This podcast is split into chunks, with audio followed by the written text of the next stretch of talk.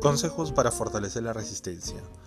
La resistencia mental, que es esa cualidad que nos permite seguir el hilo de los pensamientos cuando la mente quiere irse de paseo, se puede reforzar solamente con la práctica. Convierte en costumbre su propósito de mantener la mente exclusivamente dirigida a la tarea que se ha propuesto realizar.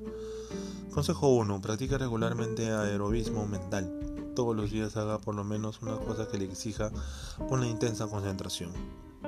Consejo 2. Preste atención a los ejercicios mentales que le resultan fáciles y a los que le plantean más dificultades. Para obtener los mejores resultados, trabaje con aquellos que no resuelve fácilmente.